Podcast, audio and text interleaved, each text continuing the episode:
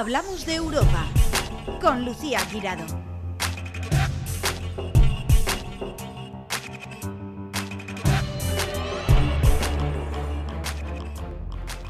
Bienvenidos una semana más a Hablamos de Europa, el programa que acerca a la Europa de las oportunidades a los ciudadanos para que sus proyectos se hagan realidad y que pone la lupa a todo lo que ocurre en Bruselas. Y hoy está con nosotros, bueno, eh, que no sé por dónde empezar porque mm, tenemos para muchísimos programas solo con ella. ¿eh? Hoy tenemos a Ana Pont, que es el jefe del Servicio de Proyectos Europeos del Ayuntamiento de Valencia. Que, bueno, mm, ustedes pensarán, bueno, el Ayuntamiento de Valencia mm, debe tener este servicio desde hace muchísimo tiempo, abarcar muchas cosas.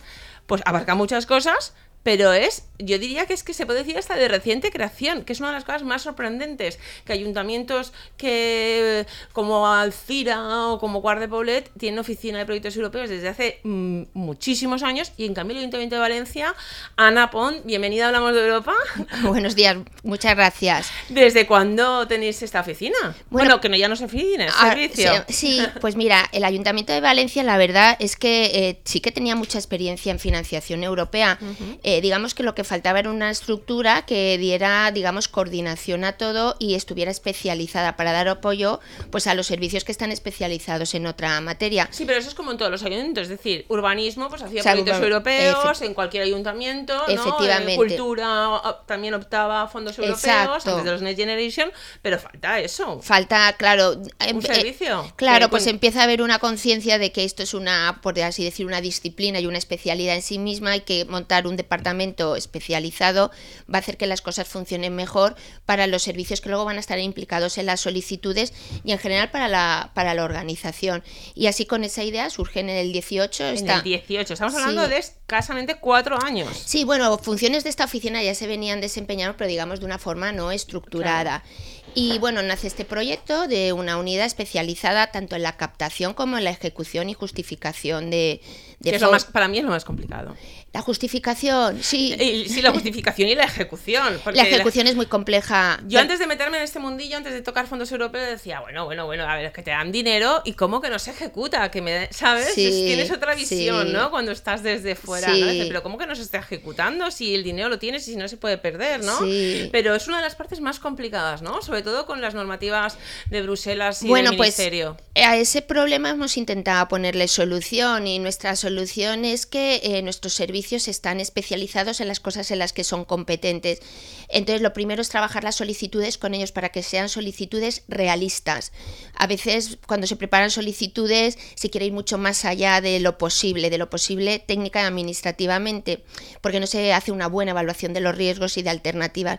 Nosotros estamos intentando incorporar una muy buena evaluación de alternativas y de riesgos desde las fases tempranas de los proyectos. Claro, desde que se Claro, entonces, claro, estudiando muy bien las convocatorias y trabajando con los compañeros de su cartera de proyectos que responde a la convocatoria, pero es posible hacer desde el punto de vista eh, urbanístico, contractual, en los plazos, financieramente, porque a veces los flujos financieros pues no son posibles. Y bueno, ese trabajo coordinado, que no solamente es de la oficina con los servicios, digamos, competentes sectorialmente, sino con muchos servicios transversales, es lo que está haciendo que pues las cosas se puedan no solamente solicitar y tener éxito en la solicitud, sino que luego puedan ser ejecutables. Claro, que sea- sean viables. Sean A ver, sí, viables. cuando pasa esto, yo digo, esto es como cuando, cuando te metes de obras en una casa que te dicen, sí, sí, esto en tres meses o en cuatro meses, y luego las obras no, Mm. no, no acaban. Y dices, ¿por qué te estás haciendo el escorial? Pues imagínense estos en proyectos de ciudad, Mm. ¿vale? O sea, no que no es un piso de 100 metros cuadrados, sino que es toda una ciudad. Pues eso es la dificultad de la ejecución. Mm. Pues mira, has dicho una cosa que también es súper importante y es que tenemos el, el éxito del trabajo de la oficina y del resto de compañeros que participan en financiación es también porque eh, tenemos una visión un poco de transformadora y de impacto de la ciudad. Entonces, tenemos un conjunto de proyectos financiados, algunos son, digamos, de bajo impacto, más pequeños, por ejemplo, un carril bici, algo más acotado, pero tenemos proyectos eh, muy, muy grandes y transformadores y que están muy apoyados en la estrategia de, de ciudad. Pues hemos Por apoyado- ejemplo. pues tenemos los proyectos de zonas de bajas emisiones, son proyectos muy transformadores. El proyecto EDUSI será muy transformador del barrio del Cabañal. O sea, EDUSI, eh, para que la gente que no, que no esté muy puesta, ¿qué es la EDUSI? Bueno, pues la EDUSI es una, una estrategia integrada y es integrada porque trabaja tanto el aspecto físico como el tecnológico como el social. en un barrio eh, concreto que, bueno, tres barrios, Cabañal, Cañamera y Cap de França. Es un, un, proyecto, por así decirlo, muy complejo porque se compone, en verdad es un programa, porque se compone de 47 proyectos cada uno de ellos ejecutados por un servicio que tienen unos indicadores, unos plazos. Es un barrio que tiene una problemática urbanística y también social. Para que la gente sepa, claro, a veces decía, no, es que la ejecución de la DUSI mm. en el Cabañal va un poco atrasada, o la mm. ejecución, pues explícalo, ahora es el momento de explicar a ver qué pasa con el Cabañal y si se va a conseguir el 100% de la ejecución de la DUSI en el Cabañal. Pues la ejecución se va a conseguir sí o sí. Lo que, eh, eh, que eso, eh, lo que no está 100% asegurado es que obtengamos los 15 millones de la ayuda, porque ya no solamente es que hay que ejecutar, hay que ejecutar en plazo, hay que justificarlo correctamente, siempre hay alguna descertificación, siempre hay una autoridad de verificación que algo de lo que has hecho no le parece correctamente documentado, no hecho, pero mm. documentado. Bueno, pero el objetivo es la ejecución de la estrategia se hará y es pospagable, que decir, una vez lo justificas todo, es cuando vendan, pues a lo mejor no son 15, son 14, 14 y medio. Bueno, pero bueno, estamos ya casi rozando el 100%. Sí, sí, sí. No, eh, a pesar de lo que se dice, no somos ni de lejos la peor EDUSI de España, estamos más bien en la, de la mitad para arriba. Hombre, pues sí. aparte es una EDUSI cuantiosa, son 30 millones de inversión pública. 30 millones que tenemos que decir que eh, eh, Europa es lo que paga el 50% y por eso estamos hablando de los 15 millones. Efectivamente, es, un, es un programa de inversión eh, importante en un barrio, eh, a diferencia de otras EDUSIS, centrado en un único barrio, otras EDUSIS están en toda la ciudad. Si hubiera sido en toda la ciudad, la EDUSI la tendríamos terminada hace tres años porque proyectos de eh, tecnología, de sostenibilidad y sociales a lo largo de la ciudad tenemos 30 mm. millones, no, 200 mil, 200 millones ya ejecutados, pero bueno, cuando se presentó esa solicitud se quería transformar ese barrio, se conocían, yo en ese momento no preparé la solicitud, pero se conocían porque está documentado en el propio proyecto. Hay que decir, perdón que haga este inciso, porque Ana Pont, eh, bueno, mm, siempre lo decimos, este programa lo lleva mucho tiempo diciendo, no, no hay una formación reglada en expertos europeos, ¿vale? Cada vez, pues poquito, eh, los que sí que son expertos van formando a gente, ¿no? Pero una persona experta en fondos europeos solo hoy en día lo da la experiencia. Y Ana Pont es una de las mayores expertas en fondos europeos que tenemos en Valencia. Lleva toda la vida dedicada a fondos europeos, o sea, se pues lo sabe aquí a... pues sí, se aprende por la experiencia y mm. porque siempre las cosas cambian, pero cambian, eh, digamos, poquito a poco, hay como un run run. Entonces, bueno, pues ahí vamos y, bueno, cada vez hay más gente. Yo digo un poco, somos una secta los que nos dedicamos, nos conocemos y bueno, y la verdad es que yo tengo muy buena interlocución con compañeros de ayuntamientos de toda España y bueno, intercambiamos mucha información. Porque aparte, eh, luego está la parte pública y la parte privada. O sea, que ser experto en fondos europeos en la administración pública es diferente. Es muy diferente a la privada. Sí, tiene sus muchas. Otras empresas eh, potentes tienen expertos en pero no tiene nada que ver. Tiene sus muchas dificultades eh, porque nosotros solemos trabajar con procesos administrativos, es verdad que muy garantistas y por eso son lentos. Sin embargo, los... Para evitar fraude, para evitar... Efectivamente, eh, para evitar fraude, para hacer buenas contrataciones, buenas líneas de subvención. Y claro, todo eso requiere mucho tiempo, tiene mucha gobernanza interna y sin embargo los plazos de ejecución son, OPE o leoninos con el Generation estamos viendo cosas increíbles. O sea que el trabajo que se está haciendo desde los servicios técnicos para ejecutar estos proyectos en plazo y de los servicios transversales como contratación y servicios económicos, secretaría e intervención, está siendo brutal. O sea, es un, logro de, todos habernos puesto como meta conseguir la financiación y ejecutarla en plazo. Por ejemplo, estábamos hablando de la EDUSI en el Cabañal, ¿vale? Eh, mm, ¿Qué es lo más complicado? ¿Qué es lo que dices? ¡Wow! Madre mía, esto se está haciendo aquí un embudo, ¿no? De todo el, barrio del, Cabañal, de toda esa inversión, hmm. que ¿dónde os habéis encontrado más piedras en, en el camino. bueno, la verdad es que, eh, como os he dicho, EDUSI tiene 47 proyectos. Cada uno de estos proyectos a su vez está exactamente está asignado al servicio competente por la materia. Nosotros desde la oficina lo que hacemos es toda la coordinación, toda la supervisión, toda la interlocución con el ministerio. Bueno, la verdad es que EDUSI no solo la de Valencia, sino la de toda España y es, y es un eh, ahora por ejemplo vamos a un peer-to-peer europeo para contar el caso de España porque es paradigmático, pues ha tenido sus muchas dificultades eh, desde el punto de vista de la concepción, de los instrumentos de ejecución y de la gobernanza que se ha imprimido a las entidades locales. es que se ha cogido uno de los barrios más complicados de Valencia, que otras cosas hubiera sido más fácil. La nuestra en concreto ha tenido eh, dos dificultades añadidas. Es centrada en un barrio, lo cual limita físicamente el campo de intervención y luego que este barrio tiene una problemática urbanística conocida por todos, con un planeamiento en revisión. Eso hace que las cosas pues sean mucho más difíciles porque hay que trabajar, digamos, de una forma muy minuciosa con un planeamiento, digamos, en transición, ¿no? Y luego también es un, es un barrio eh, que tiene eh, pues componentes sociales, con lo cual el trabajo social que había que hacer también era importante. Esto lo hacen los servicios y yo creo que lo están haciendo fenomenal. También es un barrio antiguo, eso quiere decir que tiene eh, temas históricos, arqueológicos y de propiedad. Comentándolo antes con Ana, estábamos hablando de, o sea, cuántos años llevan ustedes, bueno, a, las personas que ya han nacido, oyendo hablar de salven el cabañal, de, mm. de, hacer una rehabilitación sin tocar los edificios históricos, de la apertura de, Valencia al mar, o sea que, que, yo creo que es uno de los barrios eh, con más eh, contestación ciudadana, que es maravilloso eso, porque al final ha conseguido mucho, ¿no? Sí. Pero es uno de los barrios más, más complicados. Bueno, mm, después de estar tantísimos años hablando del Cabañal, que cuando por fin se, eh, se, aprueba el plan, llega al ministerio y creo que es una... Por, una cuestión de, de, ¿no? de antenas, ¿no? De telefonía móvil, de momento eh, ha, parado, ha parado el plan y dices, madre mía, con los años que llevamos, que coño, ya se ha aprobado el plan. sí, urbanísticamente es complejo y para los servicios, claro, todo lo que tiene que ver con la planta urbanística es fundamental para el desarrollo del proyecto. Entonces, ante, y luego también es un barrio, lo que te digo, antiguo, han salido restos arqueológicos, eso paraliza. Y también es un barrio, digamos, eh, antiguo y que nació, eh, pues, eh, con intervenciones administrativas y privadas, donde, por ejemplo, la propiedad, eh, ha habido que investigar muchas propiedades, eh, con concesiones de, mm, antiguas, con unos regímenes antiguos y un poco raros para el día de hoy, con lo cual, por ejemplo, servicios, otros servicios, patrimonio y otros han tenido que trabajar también muy intensamente. Y lo ha ralentizado todo, claro. claro. ¿Cuándo, se presentó la EDUSI? La EDUSI se presentó en el 15, la resolvieron a finales del 16, pero realmente el Ministerio pues mira, le costó un poco eso y empezamos a ejecutar ya bien entrado eh, el 17, pero es una línea a la que se le imprimió una carga burocrática mm, excesiva y desde mi humilde punto de vista innecesario, eso nos ha complicado mucho.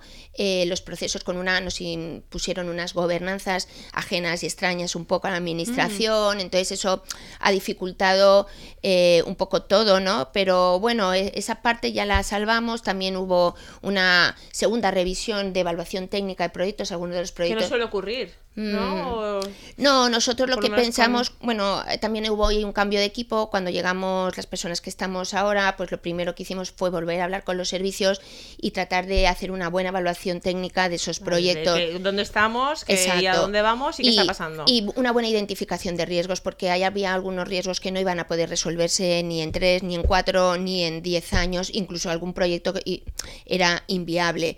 Eh, pues porque muchas veces las personas que piensan en los proyectos no conocen las complejidades administrativas y la legalidad, que es mucha y vamos, es imposible sabérsela toda, hay que ser muy experto sectorial para dominarla. Bueno, y eso ha hecho que luego finalmente pues los proyectos que han quedado eh, o, bien hayan sido reformulados o bien los que se han quedado son técnicamente viables. No por ello fáciles de ejecutar, muy difíciles. Hay proyectos muy, muy complejos. Y para, y para terminar en la parte de, de, de DUSI, de DUSI de Cabañal, porque eh, hay previstas otras EDUSIs, ¿no? Sí. Pero, pero para terminar esta parte, a ver, que a mí es lo que me gusta, ¿no? Una persona que llegue al barrio del Cabañal, que hace tiempo que no lo visita, ¿qué es lo que se va a encontrar? Que diga, wow, ¿cómo ha cambiado esto? Pues ahora se va a encontrar, pues ahora se va a encontrar mucha obra, mucha obra, eh, o sea que no está, no está todavía visible, no está presentable. Vale, pero cuando, por ejemplo, tiene que terminar, teóricamente tiene que terminar de ejecutarse finales de este año. 31 de diciembre del 23 termina la elegibilidad del gasto si no hay cambios que es posible que los haya. Lo lógico es que lo amplíen un poquito, ¿no? Pero teóricamente a 31 de diciembre, el día de Nochevieja, tiene que estar acabado de Dulce de Camañal. Sí. Eh, ¿Qué se encontrarán cuando... Eh, exacto, este, en el 31 de diciembre de este año o del que viene, da igual, cuando se acabe Dulce de Camañal, ¿qué se van a encontrar? Pues mira, se van a encontrar un barrio con unas dotaciones públicas totalmente renovadas, desde deportivas, eh, la Casa de Esbos, un centro de empleo, una escoleta para niños, un centro para personas mayores, una nueva junta de distrito, un montón de, de intervenciones, de dotaciones que la gente lo va a notar, no solamente físicamente, sino en su día a día. Claro, que lo más importante para mí. Lo, más, importante. Luego también, por ejemplo, el mercado. El mercado también se ha renovado. Luego van a encontrar mucha reurbanización en el sentido de nuevas aceras, nuevos asfaltados, iluminación, una, en general una calidad eh, del espacio público muy mejorada. Un barrio nuevo respetando lo antiguo. Respetando lo antiguo, efectivamente. Y luego también van a encontrar muchos jardines renovados, eh, es, una, es una de las líneas de trabajo importantes. Y luego van a encontrar pues algunos servicios de apoyo tanto a pues comercio y a las personas, digamos, en dificultades, eh, que bueno, un centro de orientación, de prestación de servicios también, que, que se va a notar, aunque eh, también hay que ser consciente que, que es un proyecto ambicioso, en cuatro años y 30 millones no resuelve. Eso lo sabemos todos. Pero bueno. hay, hay eh, eh, viviendas unifamiliares que tardan eso. Sí, exacto. Entre que empiezas, sube aquí hay roca, aquí hay tal. O sea, se complica una obra y bueno. transformaciones de calles, todo, por ejemplo, la peatonalización del entorno del mercado, pues va a ser un cambio físico muy mm. importante. Eh, el eje de serrería, pues también va a ser muy importante. En fin, que esto sumado a otras intervenciones públicas financiadas con otras cosas que también están actuando en el barrio. Exacto. Porque de Dusi, creo, o sea, la última actualización, mm. ¿no? Eh, eh, corrígeme si me equivoco, es en gasto autorizado tenéis en procesos de contratación un 98% adjudicado, ¿no? comentabas, eh, un 60% en ejecución y un 25% en estrategia pagada. Exacto. Eso... Y en un año tenemos que conseguir esto al 100% sí, todo. sí, hay una... Por lo menos el 98, eso lo llegamos. Hay una cosa que es difícil de entender para los ciudadanos, yo como ciudadana también a veces me cuesta entender, y es que en la administración invertimos mucho tiempo en preparar, en preparar los proyectos y las licitaciones. El proceso de licitación también es largo, pero luego cuando ya está licitado arranca? rápido. Entonces, eh, Mm, teóricamente, teóricamente todo cuadra, porque luego la realidad eh, pasa muchas cosas, ¿no? Mm. Pero eh, el trabajo, digamos, lento es el invisible, que es el de preparación de, pues eso, del proyecto técnico, la aprobación del proyecto técnico con su mucha normativa, con sus muchos informes, y luego la licitación. Las licitaciones son complejas, eh, estamos viviendo un momento donde, pues, hay mucha, por, mucho, primero mucho recurso, los mm. precios están afectando mucho, hay mucha licitación desierta.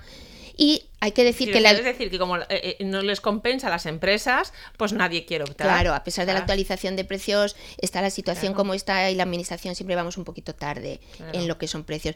En fin, que es un momento complejo ¿eh? para, para los servicios municipales que están ejecutando estos proyectos. y bueno, yo lo dejo ahí en el aire. En el próximo si podéis intervenir también, por ejemplo, en el barrio de la Malvarrosa. También podría ser. Bueno, pues estamos empezando a estudiar lo, lo que, bueno, pues toda la documentación, los reglamentos ya llevan un tiempo aprobados, los tenemos bien estudiados. Eh, tenemos, acaba de aprobarse los programas operativos nacionales, los estamos estudiando a fondo, ya tenemos bastante. A ver qué es lo que se puede aplicar mejor. Exactamente.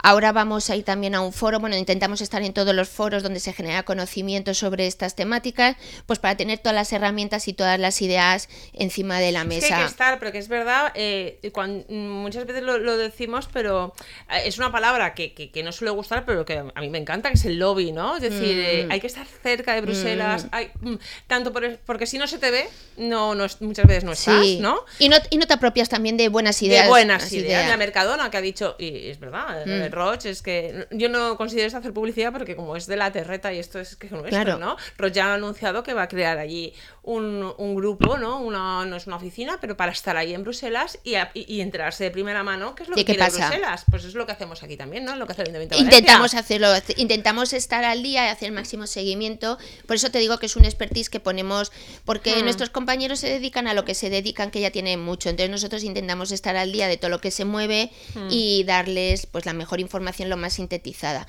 Y foros también de participación, donde, donde ellos con sus homólogos técnicos en su materia pueden hablar y compartir. Y bueno, y los Next Generation, que los Next Generation no sé, Dusi, no son FEDER, mm, mm. estos vienen por la pandemia, ¿vale? Vale. A ver, ¿qué, ¿cuántos millones habéis conseguido en momento el Ayuntamiento de Valencia? ¿Cuántas solicitudes habéis presentado? ¿Cuántas os han concedido? ¿Y en qué se va a notar más? Bueno, pues la verdad es que en Next Generation hemos trabajado súper intensamente y bueno, empezamos ya eh, montando un comité técnico, un espacio de trabajo transversal, donde se han trabajado un montón de, de, cuestiones y donde se están aflorando un montón de, digamos, medidas de mejora para la gestión, porque estos proyectos requieren una gestión rápida, no, ultra rápida, ultra rápida. Entonces nos hemos, eh, digamos... Porque si lo otro era, fíjate, desde 2015 empezó, 16-17, esto es en 2-3 años. Pues estamos hablando de solicitudes muy cuantiosas que te dan, que por ejemplo una vez te la concede te dan dos meses para que lo tengas adjudicado. O sea, eso supone un trabajo... Eh, previo ingente, una preparación de unas reservas económicas, eh, es porque tú, no puedes lanzar contratos si no tienes detrás un, montante económico. Entonces, es un cambio de la maquinaria importante y claro, eso no lo hace uno, lo hace toda la corporación. Entonces, ese espacio de trabajo técnico, el comité técnico, pues ha hecho muy buen trabajo con unas directrices de contratación, eh, un plan antifraude, que yo fui, creo que fuimos los primeros en España en tener un plan antifraude en Next Generation, que aparte ha sido... Eh, muy, luego replicado. Sí, muy, muy, muy bueno, lo han hecho genial los compañeros. Eh, luego tenemos un montón, eh, tenemos manuales de información y publicidad, eh, tenemos un montón de herramientas para los técnicos, porque esto es complejo. Tenemos la etiqueta violeta, fue un paso, un compromiso. ¿Qué es la etiqueta violeta? Porque esto solo está en Valencia, ¿no? Sí, pues mira, inspirándonos un poco en el etiquetado verde y digital que nos imponía Next Generation, que es una especie de valoración de la contribución verde y digital de los proyectos, el Ayuntamiento de Valencia está muy comprometido con, con la igualdad. Entonces, desde en colaboración con el Departamento de Igualdad, que también está en este comité técnico por donde están todos los servicios eh, transversales eh, implicados, bueno, pues propusimos esta, esta, este concepto, la etiqueta violeta, y es medir un poco la contribución de todos nuestros proyectos financiados con Next Generation a la igualdad. Para y, por ejemplo, ¿qué es lo que se va a notar también en el día a día de, eh, con esta etiqueta violeta en Valencia? Que no sé, a lo mejor en otros sitios no está. Bueno, pues en el día a día se va a notar Mm, eh, porque, mira, nuestros equipos van a tener una tendencia eh, paritaria, lo cual también va a fomentar, eh, por ejemplo, la igualdad en algunas disciplinas donde hay diferencias. ¿Y cómo se va a hacer? Es decir, porque muchas veces en, los procesos de para entrar en, los ayuntamientos vienes bolsa de trabajo, vienes, ¿no? Oposición, entonces, ¿cómo, es, cómo se va a pues conseguir esta paridad? Bueno, pues... no es lo mismo que en una lista electoral o en un consejo de una empresa privada. Bueno, pues se trata siempre de que los equipos que están implicados en la ejecución de proyectos tengan paridad, ¿vale? Y, o si no tienen paridad, que tengan eh, formación eh, en, igualdad, o por lo menos que sean lo más equilibrados posible. También se pone especial cuidado a lo que llamamos eh, el lenguaje inclusivo, ¿no? que no haya, digamos, un lenguaje que no fomente la igualdad de género. También en todo lo que tiene que ver con la iconografía y señalética de los proyectos.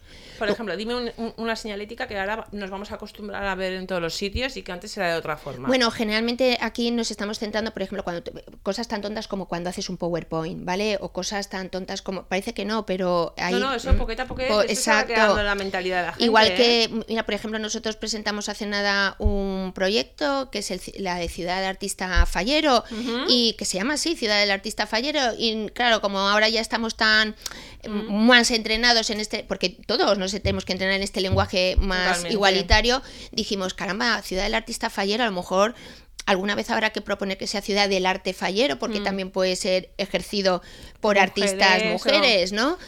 Bueno, pues... Sí, hay cosas, porque es verdad que muchas veces em, hay que forzar mucho, ¿no? El lenguaje. Y, yo personalmente lo veo excesivo como periodista. Yo tengo que hacer un titular a veces y digo, pues no voy a forzar aquí el lenguaje cuando el masculino genérico tampoco hay que estirarlo. En mi opinión, ¿eh? Que cada uno tiene su opinión y totalmente diferente. Pero hay cosas que no nos cuestan nada. Porque en lugar del artista, llamar el arte, en lugar de ciudadano, llamar ciudadanía. O sea, hay cosas que tampoco nos cuestan. Efectivamente. En, mi opinión, ¿no? Y ahí vas haciendo poquito a poquito la mentalidad de la gente, pero hay otras que lo veo a veces excesivo. Un poco forzado. Un poco forzado. Pues nos pasa... Ya no te digo yo las patadas que se dan a Pues nos pasa también, nos pasa también sin darnos ni cuenta, por ejemplo, cuando hacemos un folleto, hmm. eh, no solamente en el lenguaje, sino en cómo a veces mostramos las cosas, en un PowerPoint, cuando ponemos placas en la calle, eh, no sé, a hmm. veces, es que a mí me ha sorprendido, porque vamos, yo más igualitaria que yo, claro. y a veces me ha sorprendido, digo, ay, mira, pues esto no lo habíamos, porque no estamos entrenados en hacer muchas veces ese ejercicio. Entonces, eso pues las compañeras de igualdad lo pusieron de manifiesto